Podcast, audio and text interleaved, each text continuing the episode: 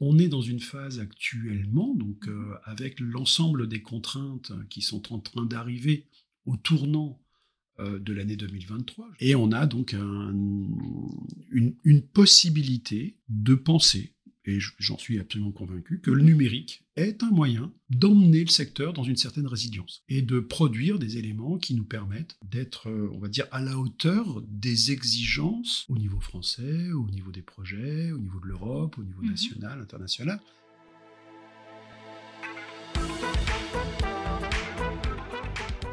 Bienvenue dans ce nouvel épisode du Quart du BIM, présenté par la société BIM Service. Bonjour à tous, je suis Léa Bazaline, ingénieur bâtiment et BIM manager chez BIM Service. C'est avec un immense plaisir que nous vous accueillons aujourd'hui, chères auditrices et chers auditeurs. Aujourd'hui, je suis heureuse d'accueillir Sylvain Visniak, directeur associé de ACTH. Société existante depuis plus de 30 ans et spécialisée dans le conseil, la formation et l'accompagnement, dont l'objectif est d'accompagner la transition numérique des acteurs de la construction à travers l'intégration du BIM. À vos casques, le cadre du BIM, c'est maintenant. Bonjour Sylvain, bienvenue dans le cadre du BIM. Je te remercie d'avoir fait le déplacement et d'être venu nous voir aujourd'hui à, Paris. Bonjour Léa, ça, me fait très très plaisir de participer au quart d'heure du BIM. Pour commencer, peux-tu nous parler de toi et te présenter brièvement et raconter un peu ton parcours? Je sais que tu as un, super euh, parcours. Ah oui, je n'irai pas jusque-là. Bah, d'abord, en fait, c'est assez simple. Je suis euh, architecte de formation et j'ai maintenant 56 euh, ans, donc j'ai un parcours qui est un peu long parce que, en fait, j'ai tout simplement, euh, dès le début de mes études, je suis rentré directement dans la problématique de la DAO. À l'époque, ça s'appelait DAO. Et mon parcours a été assez simple.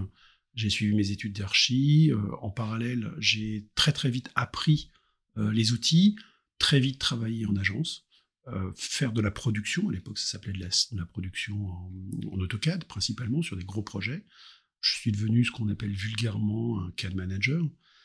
Euh, je suis parti aux États-Unis, au Canada, j'ai fait un peu d'études là-bas. J'en ai profité aussi pour informatiser des, agences euh, et principalement une très grosse agence d'architecture du paysage. Et en revenant en France en 95, j'avais le choix entre re-rentrer en agence pour faire du management de production sur AutoCAD, euh, soit euh, devenir architecte. Et en fait, euh, j'ai choisi de rentrer dans une société qui faisait du service. À l'époque, on faisait, donc cette société s'appelle ACTH. Hein. Elle a été fondée en 90 hein, par un architecte qui était aussi docteur en informatique. Et à l'époque, on faisait comme à peu près toutes les entreprises qui se sont construites à cette époque, c'est-à-dire qu'on vendait du logiciel, on vendait du réseau de l'informatique, et puis euh, on apprenait aux gens à s'en servir à dire, en direction des agences d'architecture. Donc moi, mon histoire, elle, commence par là. Elle commence par, mhm. j'apprends à organiser la production, j'apprends à piloter des acteurs, et évidemment, très très vite, en rentrant dans cette société, euh, j'ai fait euh, la, la, démarche que j'aimais faire, c'est-à-dire travailler avec les entreprises, principalement au début avec les agences d'architecture, pour euh, déployer les solutions autour de ce qu'on n'appelait pas encore la transition numérique, mhm. mais qui était euh, l'intégration des méthodes, des outils euh, en DAO et puis petit à petit en BIM. Donc, donc ce métier qui a été évidemment d'accompagner ces, ces, grandes structures, donc dans un premier temps c'était essentiellement des très grosses structures d'architecture, puis on est descendu dans les moyennes, dans les petites, euh, on est passé tout doucement à la maîtrise d'ouvrage, on est passé tout doucement aux exploitants mainteneurs, on est passé dans le monde de l'entreprise, et on a couvert l'ensemble du spectre euh, des acteurs qui travaillent sur la construction, que ce soit les études, la réalisation, l'exploitation, le pilotage. Et évidemment, on a continué à, à faire ce qu'on fait donc depuis 90, l'année de notre année de création, c'est-à-dire euh, à la fois du service et à la fois de la formation. L'idée étant de dire que on s'appuie sur quelque chose de fondamental pour nous, qui est on apprend aux gens à faire, on fait avec eux jusqu'à l'autonomie. Et donc cette idée de, transition de la compétence, on l'a toujours portée, et, euh, ça nous a amené euh, tranquillement à se débarrasser des anciens scories de ces entreprises, à savoir la vente de logiciels et de matériel, pour devenir exclusivement service, mmh. formation, pour lequel on a passé les agréments, on a grandi, on est donc maintenant une équipe d'une dizaine de personnes. on intervient sur tous les acteurs et on fait donc formation, formation pour les outils, pour les méthodes, ce genre de choses. Et puis, on accompagne les acteurs dans des stratégies qu'on appelle vulgairement de l'AMO, mmh puisque c'est une demande client, en fait, tout simplement. Hein. donc, et cette AMO, c'est une AMO technique autour de la transition numérique pour l'intégration des méthodes et des outils du BIM, donc, du SIM, etc. etc. Donc aujourd'hui, mhm. tu es euh, toujours chez ACTH euh, Tout à fait, je suis. En fait, euh, aujourd'hui, je suis directeur du développement associé à la structure depuis maintenant 95. Mhm. Donc nous sommes deux associés. On est une petite entreprise, hein, évidemment. On a, on a quand même, on fait à peu près un million et demi d'affaires. Mhm. on est sur des très gros projets. on a un écosystème d'une dizaine de personnes de, très grande proximité qui sont des archis, des ingénieurs qui travaillent avec nous sur les projets euh, sur lesquels on intervient. Et puis après, on a, on va dire, un deuxième rang euh, où on a mis en place, par notre histoire, des collaborations avec des, moyennes, voire des grosses boîtes, pour, euh, pour accompagner bah, des gros acteurs, puisque l'AMOBIM peut s'adresser, enfin s'adresse principalement à, à de la maîtrise d'ouvrage. Euh, Justement, qu'est-ce qu'un qu'est-ce qu'un AMOBIM alors, qu'est-ce qu'un AMOBIM ben, Le commun des mortels, qu'est-ce qu'un AMOBIM Donc, ce que tu me demandes, c'est un petit peu mon quotidien. Alors, euh, un AMOBIM, c'est euh, c'est un acteur qui a une compétence certaine reconnue sur deux types de compétences. Une compétence technique de ce qu'on appelle l'accompagnement à la maîtrise d'ouvrage, parce que c'est une compétence particulière, mhm. et une compétence technique aussi dans le métier dans lequel on fait de la MO, technique, mmh. qui s'appelle le BIM. Alors je dis métier, mais c'est pas vraiment un métier le BIM, hein. c'est plutôt des technologies, des outils, euh, et qui s'appuie sur un savoir-faire professionnel euh, d'architecte ou d'ingénieur. Et du coup, ça nous emmène à, à faire euh, au quotidien des missions d'AMO BIM mmh. qui ont deux destinataires principaux. La maîtrise d'ouvrage, qui a une certaine nécessité en tant que maîtrise d'ouvrage à euh, mieux organiser ses projets, à, obtenir des maquettes numériques, enfin bref, à intégrer ce processus, euh, ces processus complexes euh, qui lui permettent de mieux gérer, de mieux piloter, de mieux communiquer, enfin bref, tous les petits trucs machin que ça fait 20 ans qu'on explique à quoi ça sert. et puis, il y a, de l'autre côté, il y a les maîtrises d'œuvre qui, eux aussi, ont besoin d'AMOBIM, mmh. mais c'est un AMOBIM beaucoup plus opérationnel proche du BIM management, mhm. puisque en fait, on va accompagner des équipes ou des groupements d'architecture ou d'ingénierie pour faire leur projet, non pas dans une logique de on fait la modélisation, mais plutôt on va les aider dans ce qu'on appelle la coordination du BIM, le BIM management, euh, le pilotage, en vue d'intégrer toutes ces nouvelles méthodologies mhm. qui ne sont pas simplement la création de la maquette numérique, mais euh, euh, la vision RH, euh, la vision de la production, la vision de la documentation, la vision commerciale, enfin ce genre de choses. Donc euh, voilà, deux missions, AMOBIM E, c'est-à-dire AMOBIM en direction des entreprises d'architecture, des mhm. entreprises d'ingénierie ou des groupements. Donc là, c'est sur des projets ou c'est sur des entreprises. Par exemple, une grosse agence d'archives va nous poser la question, voilà, nous, on est en BIM 1 et on veut passer en BIM 2. Mhm. Et donc, il faut comprendre ce que ça veut dire. Euh, sachant que euh, généralement ils racontent euh, pas n'importe quoi, parce qu'évidemment ils ont des expériences, mais ils ont aussi des expériences qui se sont mal passées. ils ont des gens qui, sont, qui ont la compétence mais qui ne sont pas structurés. Ils ont, voilà, donc nous, on va travailler avec eux pour les aider à comprendre leur transition numérique. Mmh Ça, c'est hop. Voilà. Et si c'est que A, donc maîtrise d'ouvrage, eh bien, euh, euh, c'est beaucoup d'éducation parce que ce sont des points de vue particuliers de gestion du projet euh, où ils ont besoin d'acteurs spécialisés qui leur permettent d'obtenir ce qu'ils ne sont pas forcément toujours capables d'exprimer. C'est-à-dire qu'en fait, on va travailler avec la maîtrise d'ouvrage sur les exigences formelles et informel. C'est-à-dire qu'est-ce qui va impacter tout le process de la, de la chaîne, les équipes, les modes de travail, les modes de livrables, les, moyens, enfin bref, pour euh, intégrer lors euh, d'un projet d'architecture qu'ils ont besoin, par exemple un siège social. Mhm. Euh, là, en l'occurrence, je suis AMO pour la Société du Grand Paris, avec d'autres évidemment. on a un groupement de, de, trois grands acteurs comme ça. Et moi, j'ai la partie montée en maturité. C'est-à-dire qu'en en fait, il y a un vrai travail d'analyse de, compétences, euh, d'analyse des nouvelles méthodes de travail et euh, de transmission des nouvelles méthodes de travail sous la forme d'ateliers, de faire avec. Enfin, il y a plein de plein d'éléments qui permettent de, faire comprendre aux gens comment ils évoluent dans leur métier, dans leur profession, dans leur pratique. Les entreprises dont tu parles euh, à l'instant, au moment où ils contactent ACTH, où ils te contactent, est-ce qu'ils ont déjà eu le déclic du BIM est-ce qu'ils ont, ils ne savent pas trop ce que c'est? Actuellement, euh, en France, quel est le niveau de maturité, si on peut dire, euh, de ces entreprises qui vous contactent? Alors, en fait, euh, comment dire?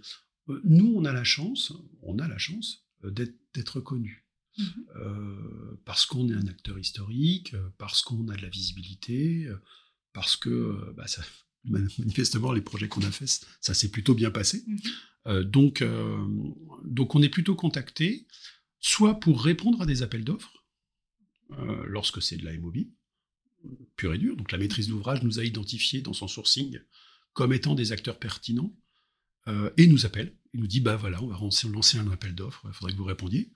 Euh, soit lorsque ce sont des groupements de maîtrise d'œuvre, ben, tout simplement parce que ça fait déjà 30 ans qu'on forme, on en connaît pas mal. Mhm. Et généralement, quand on a formé des gens, bah, ils savent et ils reconnaissent cette compétence et ils nous appellent pour nous demander de dire bah, finalement, euh, vous nous avez formés, mais c'est vrai que euh, lors d'un premier projet, ce serait pertinent d'y passer ou ce mhm. serait pertinent d'y aller. Donc, voilà. Donc par contre, hein, ce que je peux dire, c'est que euh, le, le, BIM est déployé en France de manière très hétérogène, mhm. de manière très empirique, de manière très peu coordonnée, on va dire. Et du coup, on rencontre dans les entreprises qu'on voit, qu'elles soient de la du côté maîtrise d'ouvrage ou du côté euh, maîtrise d'œuvre, ou même du côté entreprise, hein, mmh. entreprise de réalisation, on rencontre du tout et du n'importe quoi. Mmh. C'est-à-dire qu'on rencontre des acteurs qui ont déjà fait des projets, voire plein. Ça s'est bien passé, ça s'est mal passé, ça s'est très mal passé. Mmh. Euh, on rencontre des entreprises de maîtrise d'œuvre qui se sont fait violenter par le BIM. Euh, on rencontre des maîtrises d'œuvre ou des entreprises ou des maîtrises d'ouvrage qui s'y intéressent depuis déjà quelques temps, qui ont collecté de l'information, qui ont défini, on va dire, une petite stratégie, ou en tout cas des choses, qui ont compris aussi qu'il y avait des, des, besoins nécessaires, mhm. ou simplement parce qu'ils ont le couteau dans le dos, parce que leur direction générale leur dit à partir de demain, vous faites vos projets en BIM, et là, il faut le faire. En fait, on est dans une phase actuellement, donc mhm. euh, avec l'ensemble des contraintes qui sont en train d'arriver au tournant euh, de l'année 2023. Je ne veux pas tellement rappeler les, contraintes de guerre, mhm. transition écologique, enfin bref, il y a toute une série de contraintes assez conséquentes.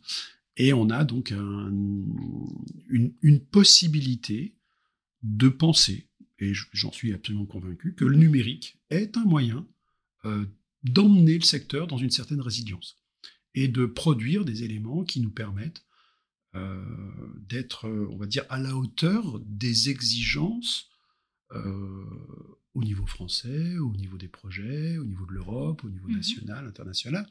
Et donc, voilà, donc on a à peu près tout. Voilà. Simplement, je, vous avoue qu'il y a 5 ans, il y a 10 ans, on mmh était beaucoup dans des problématiques d'éducation, dans des problématiques de vulgarisation, mmh dans des problématiques euh, de démonstration de la bonne idée du BIM. Pourquoi c'était intéressant? Est-ce qu'on gagne de l'argent? Est-ce qu'on en perd? Mmh. euh, Sur qui on tape? Euh, Comment on verrouille le contrat? Enfin bref, plein de choses comme ça. Maintenant, c'est plus vraiment le cas. pour plusieurs raisons. C'est que nous avons changé de posture, c'est-à-dire qu'il y a une urgence à faire. Nous, c'est-à-dire Nous, à CTH.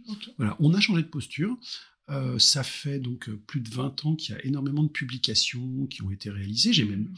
moi-même contribué euh, à la première grande étude BIM en 2016 sur les évolutions des métiers de l'ingénierie Mhm. en vue justement de la, la, la, la, formation des 50 000 ingénieurs vers le BIM. Donc ça fait longtemps qu'on en cause. Maintenant, on, on s'encombre pas, on, on, on, laisse aux autres, voire on incite aussi à ce que d'autres acteurs nous rejoignent, sachant que l'AMOBIM, c'est une période transitoire. C'est-à-dire qu'on est actuellement dans une phase où les, le, le, secteur a besoin de grandir en compétences. Mhm. Euh, nous, on ne sera pas AMOBIM jusqu'à la fin de notre vie. Mhm. Euh, on est AMOBIM parce que c'est un besoin actuel. C'est une phase. C'est une phase de croissance des entreprises, d'intégration euh, du numérique. Euh, et, et, voilà, enfin, j'aurais envie de vous dire, euh, aujourd'hui, il y a encore des gens qui parlent de revue BIM. Mhm. Je, je, crois que plus personne ne parle de revue Word ou de revue Excel. voilà, donc euh, on fait des revues de projet. Euh, déjà, il y a un passage, c'est-à-dire qu'on Mhm. n'est plus en train de se poser la question de quels sont les problèmes de l'outil. La revue BIM traditionnelle, euh, comme on a fait des revues Word ou Mhm. des revues Excel ou des revues AutoCAD. Euh, maintenant, on fait des revues de projet, donc euh, on est plutôt dans, dans, la question, dans le questionnement. Quand on fait une gestion de projet, quand on fait une production de projet, eh bien, on a juste besoin d'avoir des bons outils. Et en tant que professionnel métier, ben, on a les bons outils, on a les bonnes méthodes, on a les bons process et on sait travailler avec.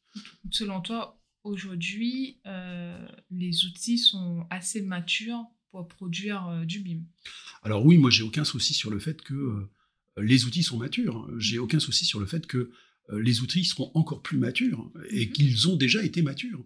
Euh, le, bon, le bon usage des outils n'est, euh, euh, comment dire, me semble évident.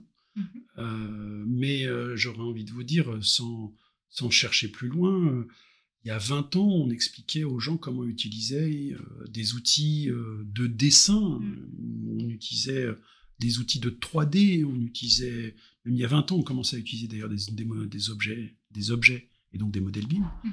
Euh, maintenant, on a des champs d'investigation avec des outils euh, qui sont très pertinents, quelle que soit l'échelle. C'est-à-dire, euh, nous, on a, on a une phrase qu'on a déposée Mhm. qui est la continuité numérique du territoire à l'équipement.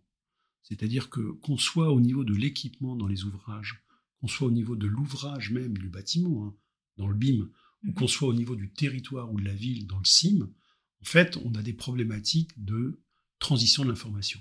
Mhm. Comment on transfère l'information sur ces échelles avec les objets, avec les, euh, avec les, les- entre les acteurs?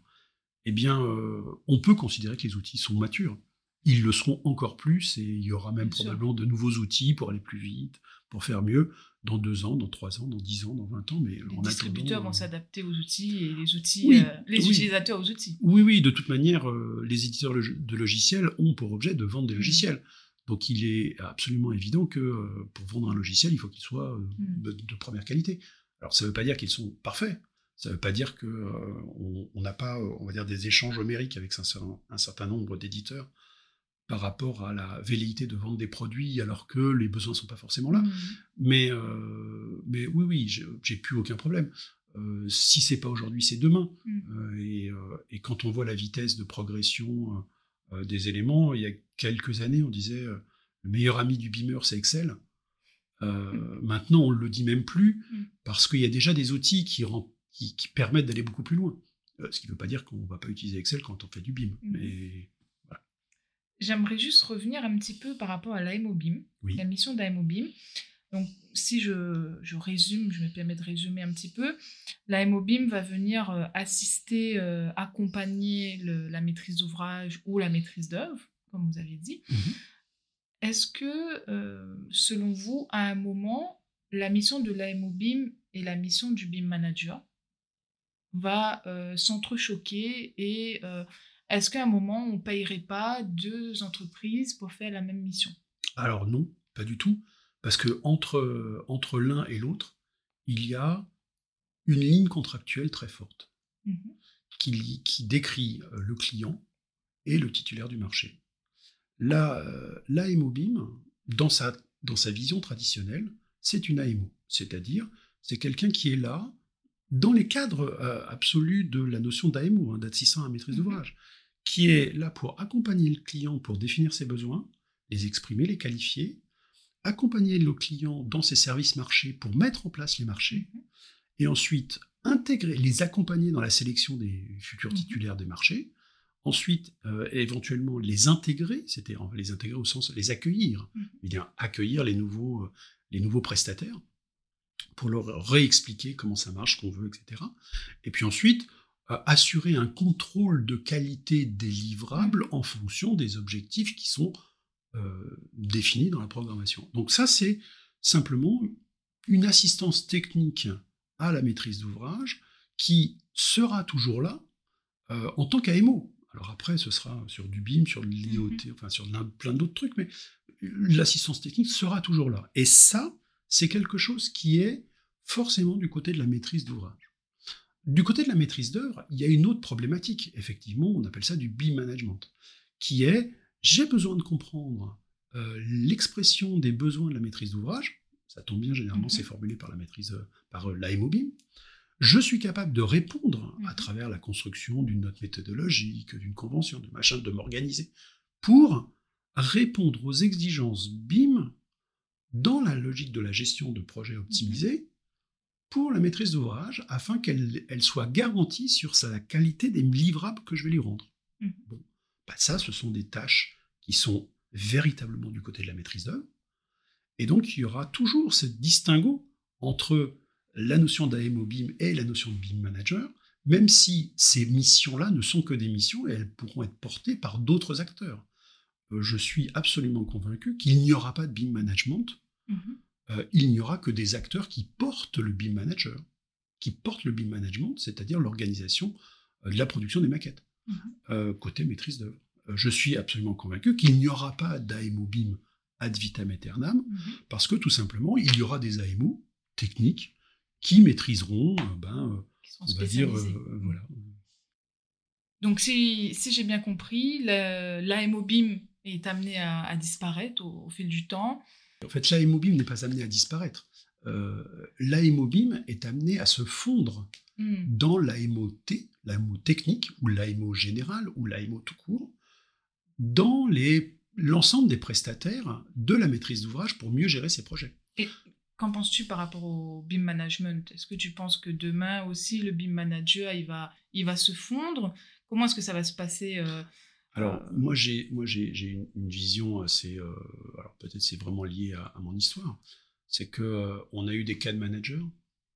15 ans après, les CAD managers, en fait, ils, ils tirent des câbles sous les ordinateurs.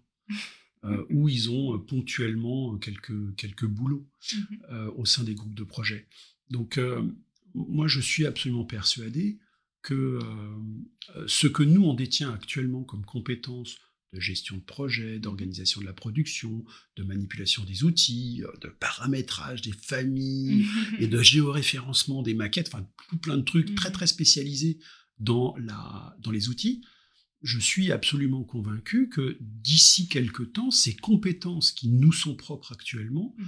seront transmis aux utilisateurs. On l'a déjà fait et la plupart du temps, euh, depuis le temps qu'on fait ça, on a des entreprises d'architecture qu'on a accompagnées pour la gestion du BIM management dans euh, un certain nombre de gros projets qui sont capables maintenant de le faire en interne.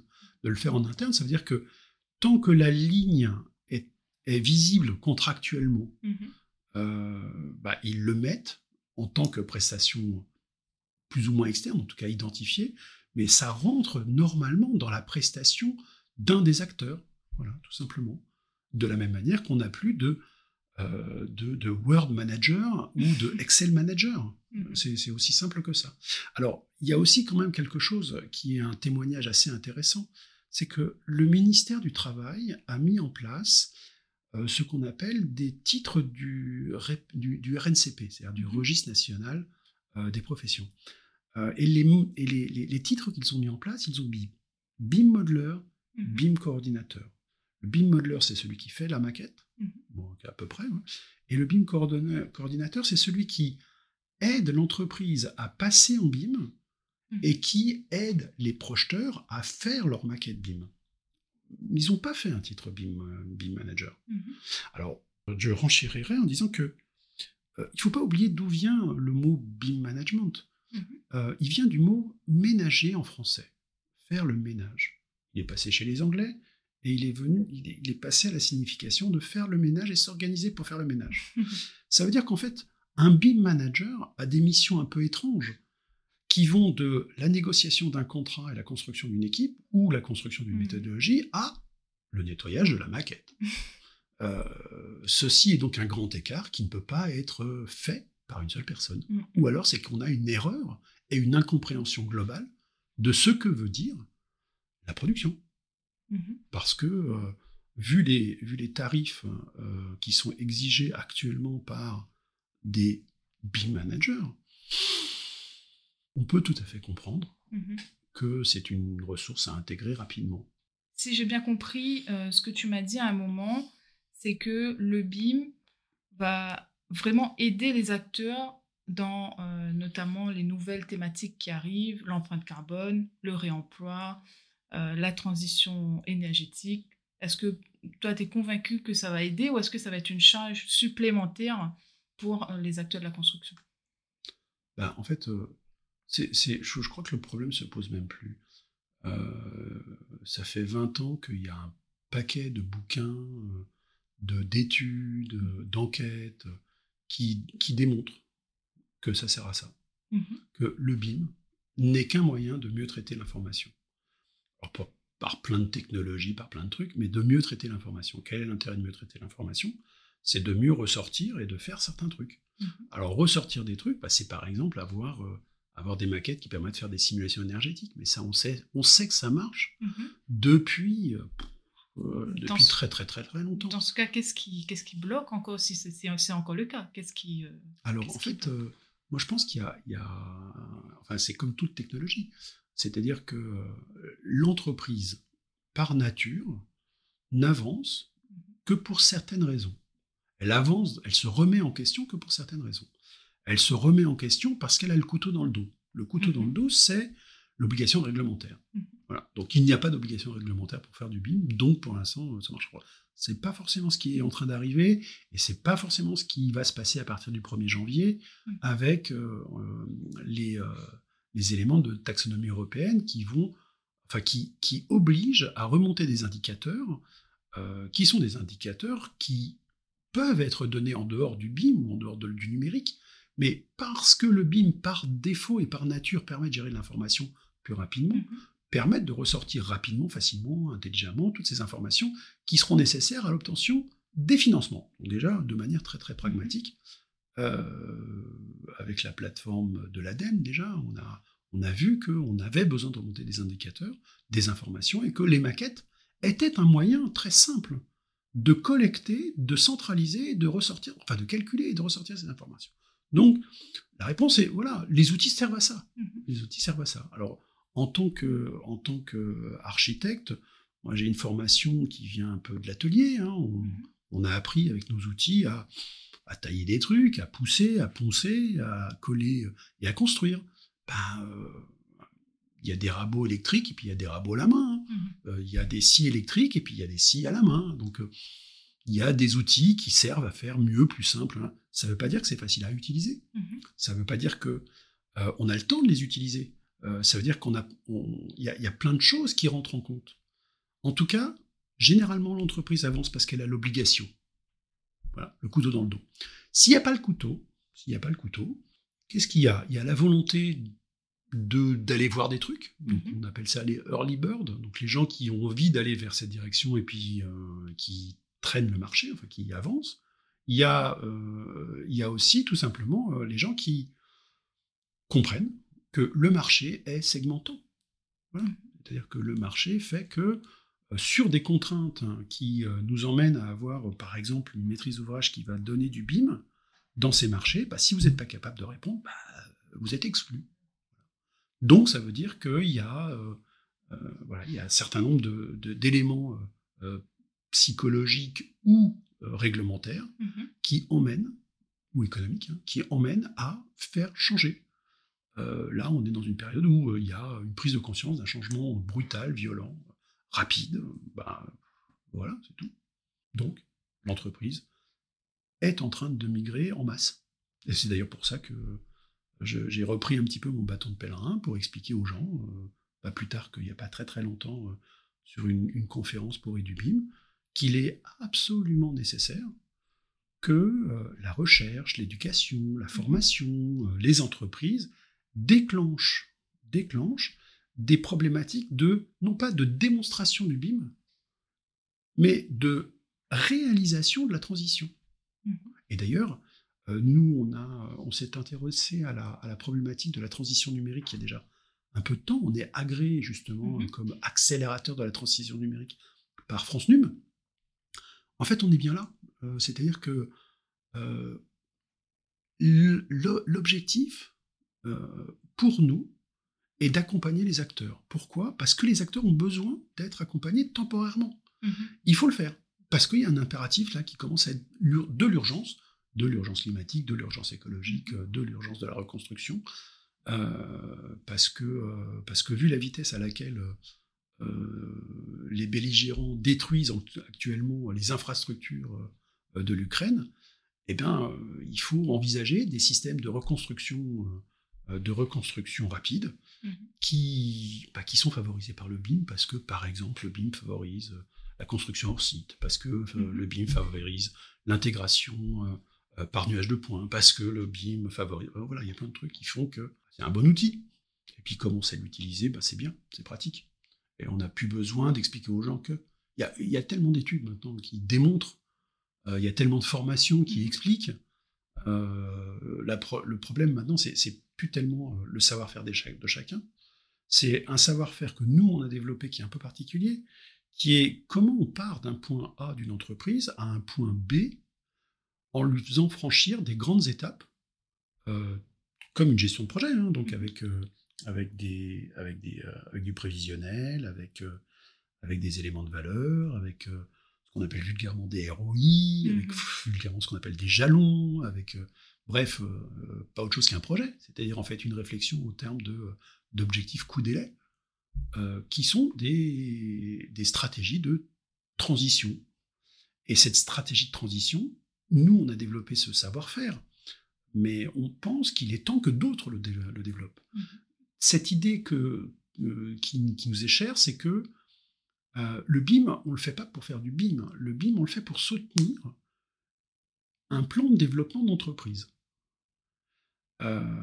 Et donc, en tant que plan de développement d'entreprise, on vient appuyer à travers une vision de l'informatique, une vision de la RH, une vision des contrats, une vision de la répartition de la charge de travail, une vision du pilotage, une vision des outils, une vision de la mobilité, enfin bref, toute une vision de, euh, qui nous emmène à parler d'ailleurs de chantier, parce que nous, on vient, on vient de ce métier-là, donc euh, euh, on va mettre en place avec une entreprise, par exemple, un, chantier DSI, c'est-à-dire un chantier qui permet de dire ben, comment on professionnalise la DSI, les systèmes d'information, pour permettre la mobilité, euh, permettre euh, ce qu'on appelle la, euh, le travail collaboratif synchrone asynchrone, mmh. avoir les infrastructures solides pour pouvoir échanger des maquettes, comment on définit les profils, les profils d'utilisateurs dans les plateformes, mmh. quelles sont les plateformes, quels sont les outils, enfin bref, comment on paramètre les outils. Donc ça, c'est un chantier spécifique qu'on va traiter euh, avec une entreprise